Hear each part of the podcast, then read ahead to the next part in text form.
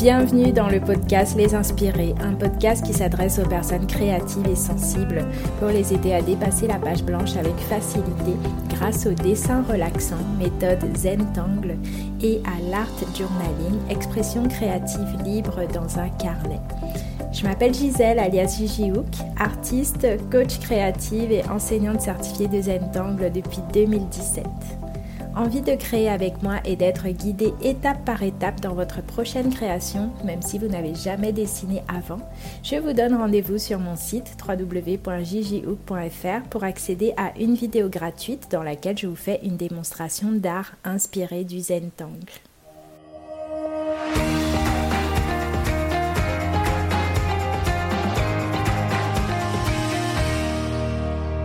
Alors, le regard des autres, c'est un gros sujet, un très gros sujet que j'ai tellement éprouvé et ressenti, surtout durant les premières années de ma pratique, quand j'ai commencé à dessiner, que j'ai décidé de créer dans un carnet, sur des papiers, dans des blocs-notes.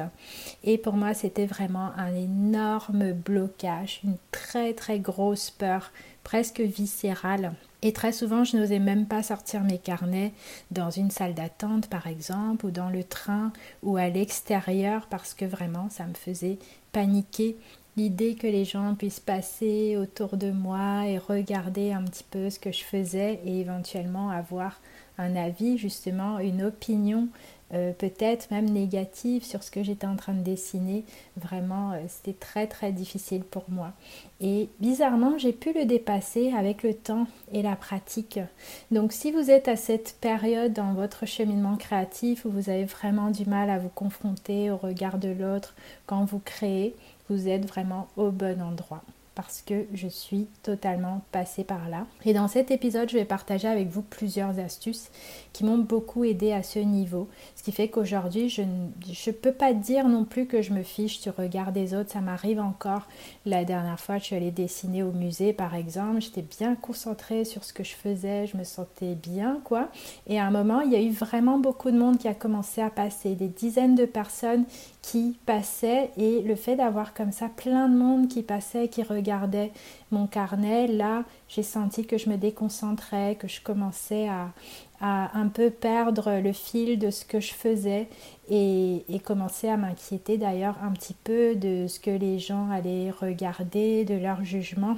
Mais j'ai pu tout de suite m'en rendre compte et me rappeler que c'est bon, que je pouvais respirer et que je pouvais vraiment me reconcentrer sur ce que j'étais en train de faire tranquillement. Donc c'est pour ça que je pourrais pas aller jusqu'à dire que je m'en fiche totalement du regard des autres, mais je me suis vraiment beaucoup ancrée avec le temps dans ce que je fais et ça c'est lié à un déclic que je vais justement partager avec vous dans cet épisode. Donc c'est vrai qu'en tout cas au début, au début on apprend, bon on n'arrête jamais d'apprendre bien sûr, mais surtout au tout début quand on démarre, on a vraiment tendance à aller chercher le regard de l'autre, chercher les avis des autres, notamment ceux de notre entourage. Je sais que moi j'avais vraiment ce besoin là. Et donc quand on a un entourage encourageant, c'est cool, mais quand c'est pas le cas, ça peut être vraiment compliqué, ça peut vraiment nous bloquer et même nous nous, empêcher de créer pendant longtemps. Donc personnellement, moi, quand j'ai décidé d'apprendre à dessiner, euh, j'y connaissais rien. J'avais bon, j'avais eu quelques cours de dessin au collège. Je pense que tout le monde en a eu euh, une ou deux fois dans sa vie, mais voilà, j'ai jamais vraiment pris de vrais cours. J'ai pas fait d'études d'art, et donc quand j'ai commencé à regarder des tutos en ligne, j'ai testé plein de choses et à chaque fois que je finissais une création, en fait un travail, euh, je ne pouvais pas m'empêcher d'aller le montrer à quelqu'un. Bon, en l'occurrence à l'époque c'était mon ex-mari qui était souvent pas très loin. Et donc euh, bah, du coup chaque fois j'allais le voir, je lui disais regarde j'ai fait ça et puis bah forcément il y avait plein de fois la plupart du temps d'ailleurs il me disait ah c'est sympa c'est cool franchement. Bah tu pourrais même peut-être ajouter ci ou ça voilà il me donnait son avis et franchement j'étais contente.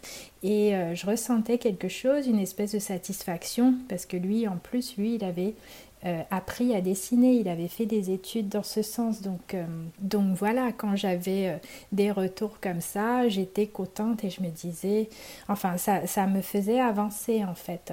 Mais fatalement, forcément, il y a des fois aussi où euh, j'avais pas euh, la vie que j'avais envie d'entendre, par exemple, ou alors des fois où il n'y avait pas forcément de réaction de sa part. Et dans ces moments-là, vraiment, ça pouvait vraiment me miner et me, et me casser un peu dans ma trajectoire. Et donc, euh, je me rends compte que quand j'ai démarré, j'avais beaucoup cette attente-là, un peu comme s'il fallait que les autres soient là pour valider valider vraiment ce que je faisais, valider mes avancées, valider que c'était joli.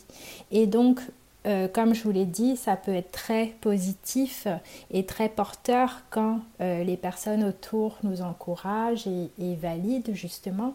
Mais qu'est-ce qui se passe quand il y a parfois peu de réactions ou pas du tout de réaction euh, Comment nous on l'interprète? Et donc finalement, est-ce que c'est si important dans ce processus-là d'aller euh, chercher la validation de l'autre. Donc j'ai bien fini par me rendre compte quand même que c'était pas forcément quelque chose qui m'aidait, que c'était pas simple pour moi ni forcément utile en fait d'aller comme ça tout le temps chercher un petit peu les avis d'autres personnes et, là, c'est ce que je vais partager avec vous. Je vais partager avec vous concrètement ce qui m'a permis de m'ancrer, en fait, de me poser dans ce que je faisais.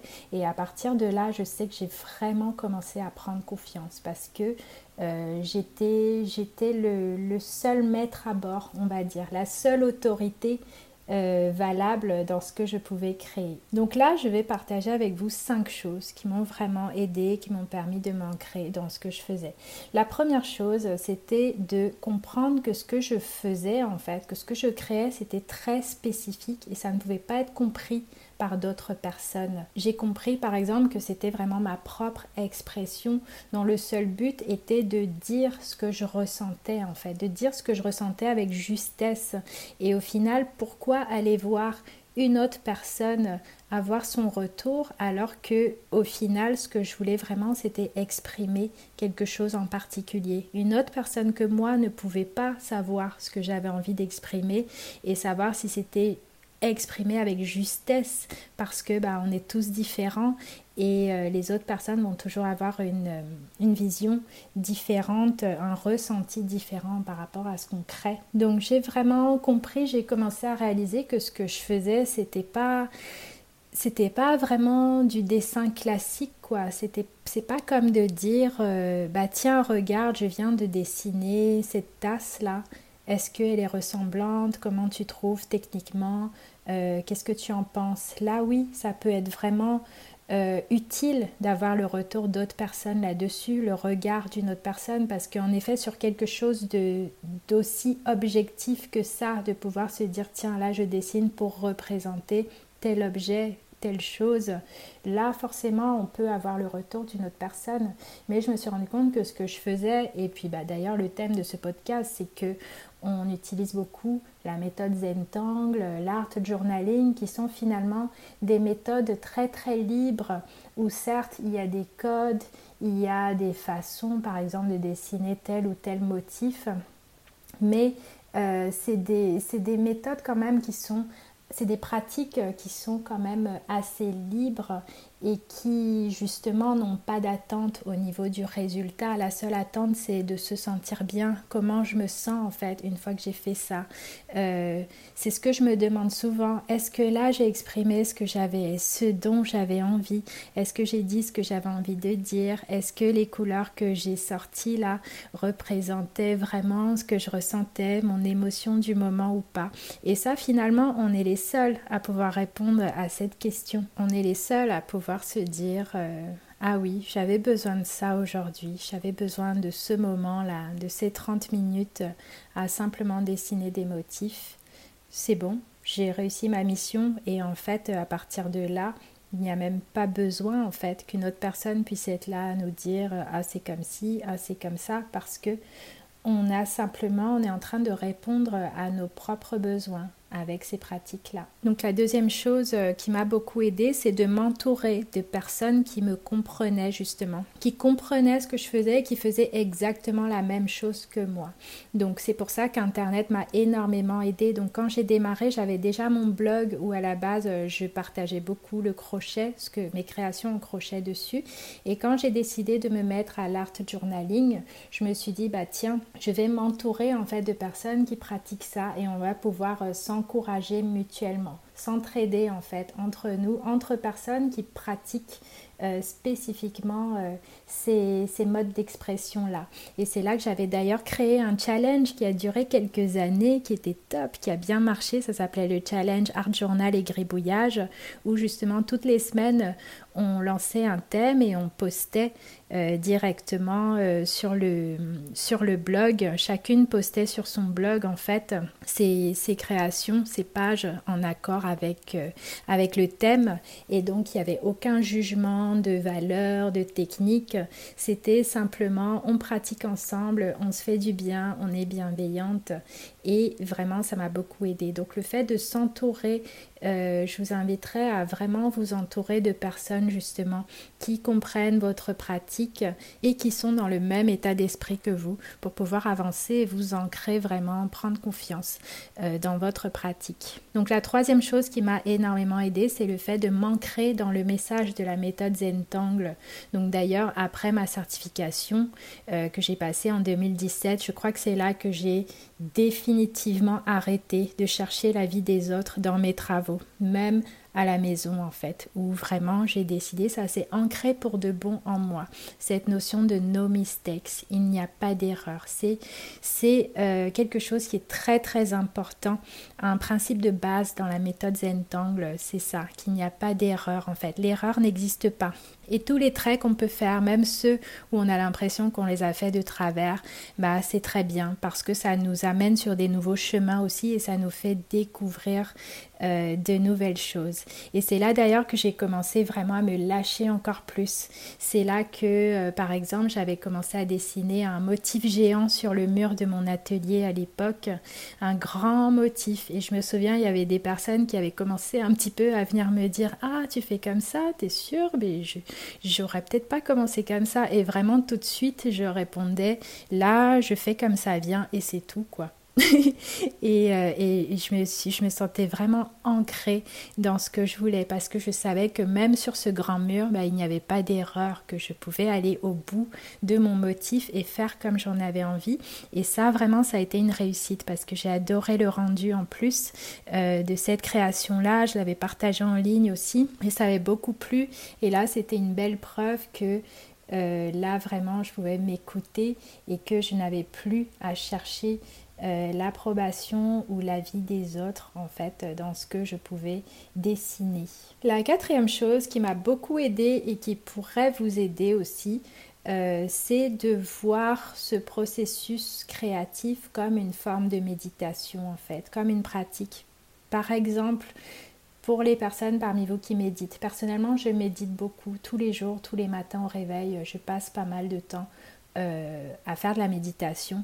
Et c'est vrai que ça nous viendrait jamais à l'idée, en fait, dans une pratique de méditation, de se demander ce que les autres pensent, de peut-être demander euh, l'avis à un voisin pendant qu'on est en train de, méditer. Si vous êtes dans un groupe de méditation, par exemple, de commencer à, demander aux autres. Euh, euh, ce qu'ils en pensent, euh, comment vous méditez. bien sûr, on peut le partager et si on a un prof justement, partager sa pratique et voir avec ce prof-là comment on peut approfondir notre pratique.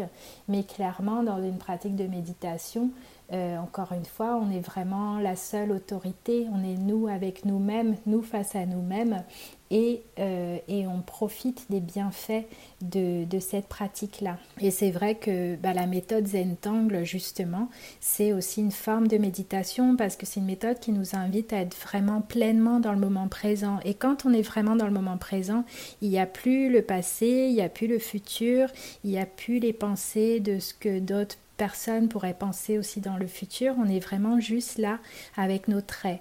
Et c'est vrai que cette approche-là, finalement, je l'ai adoptée partout, dans toutes les toiles que je peux faire, dans toutes les techniques que je peux explorer encore plus librement. Ça contribue vraiment à se relâcher, à se libérer en fait, se libérer totalement du regard des autres, si bien que même quand on se retrouve en train de dessiner devant d'autres personnes, si on a vraiment pratiqué pendant longtemps euh, cette notion de no mistakes, cette notion de moment présent où on est juste là pour se faire du bien, bah, peu à peu aussi avec le temps, naturellement, on se détache du regard de l'autre. Donc la cinquième chose aussi qui m'a aidé, c'est vraiment d'écouter mon intuition tout le temps d'écouter mes ressentis parce que j'ai vu que au final mes ressentis c'était les plus importants. Ça je le vois même régulièrement au coaching privé. Les personnes que j'accompagne en coaching privé dans leur art, dans leur création, il y a souvent ces moments là où elles peuvent me demander Qu'est-ce que tu penses de ce que j'ai fait là? Et j'ai bien vu avec le temps, je le vois régulièrement, que euh, c'est toujours elles qui ont vraiment la réponse au fond d'elles. La meilleure des réponses, euh, la plus alignée, la plus juste, c'est celle qui vient de leur propre intuition, de comment je me sens moi devant cette création que j'ai faite. Est-ce qu'elle est vraiment en accord avec mon ressenti? Euh, Si je pouvais ajouter quelque chose là, qu'est-ce que je ferais? Pour que, pour que ça me ressemble vraiment, pour que ça ressemble à ce que j'avais envie de dire. Donc vraiment le fait d'écouter son intuition comme ça, de se connecter régulièrement à soi-même, c'est aussi ça qui fait avancer et qui surtout nous aide à prendre confiance et ne même plus penser au regard des autres, vraiment s'ancrer dans ce qu'on fait. Et c'est vrai que finalement, bah, quand je fais mes toiles, je me rends compte que je les fais avant tout pour moi et peu à peu, vraiment, ça s'est fait assez naturellement, mais vraiment avec le temps, euh, quand j'ai réalisé toutes ces cinq choses-là que je viens de partager avec vous, peu à peu, je me suis vraiment détachée de plus en plus pour être euh, juste présente avec moi-même quand je peignais. Et ça m'a permis justement de rencontrer plein de gens, d'aller peindre quand je suis allée à Bali par exemple. J'ai peint avec d'autres artistes, il y avait plein de personnes qui passaient souvent. Et c'était génial en fait de pouvoir à chaque fois, à chaque fois que je sentais que je commençais un petit peu à avoir des pensées en mode euh, qu'est-ce qu'ils vont penser, est-ce que ça va leur plaire ce que je fais, chaque fois de revenir à moi-même tout simplement. À chaque étape de me demander où est-ce que j'en suis là, qu'est-ce qui m'apporterait de la joie euh, d'ajouter là sur cette toile, qu'est-ce qui me ferait du bien là tout de suite? Euh, ça m'a permis vraiment ces questions-là de, de m'ancrer totalement, d'être très ancrée dans ce que je faisais et justement me détacher de plus en plus du regard des autres. Donc j'aimerais continuer cette conversation avec vous. Dites-moi tout. Est-ce que le regard des autres, c'est quelque chose qui vous stresse beaucoup? C'est vrai que ça fait partie des questions que je reçois régulièrement et auxquelles justement j'ai souhaité répondre là dans ce podcast. Mais n'hésitez pas à partager justement votre expérience et ça peut être l'occasion justement peut-être qu'en écoutant ce podcast vous étiez en train de dessiner quelque chose, de faire une petite création. Peut-être qu'aujourd'hui ça sera l'occasion de venir la poster euh, sur les réseaux peut-être sur Instagram ou sur Facebook. Vous pouvez me mentionner à TJJHook et utiliser le hashtag les inspirer Gigi Hook.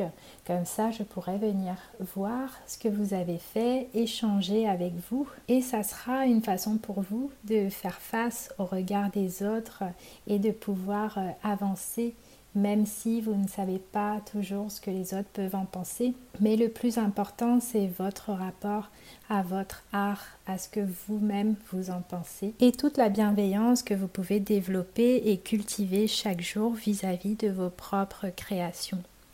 Donc si cet épisode vous a plu, si ce podcast vous plaît, je vous invite à laisser 5 étoiles et un avis sur Apple Podcast et ou sur Spotify. Et je vous dis à bientôt pour un prochain épisode.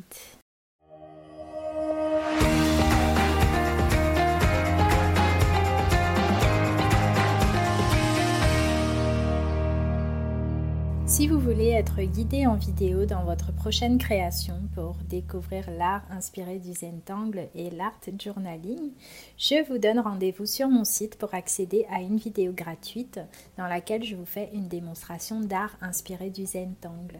C'est facile à suivre, c'est accessible à tous. Il vous faut simplement un feutre noir, un carré de papier et un peu de couleur. Rendez-vous donc sur le lien qui est en description de cet épisode ou sur mon site www.jjhook.fr pour pouvoir accéder gratuitement à cette vidéo qui dure environ 20 minutes et qui va vous permettre de démarrer. À très bientôt pour le prochain épisode.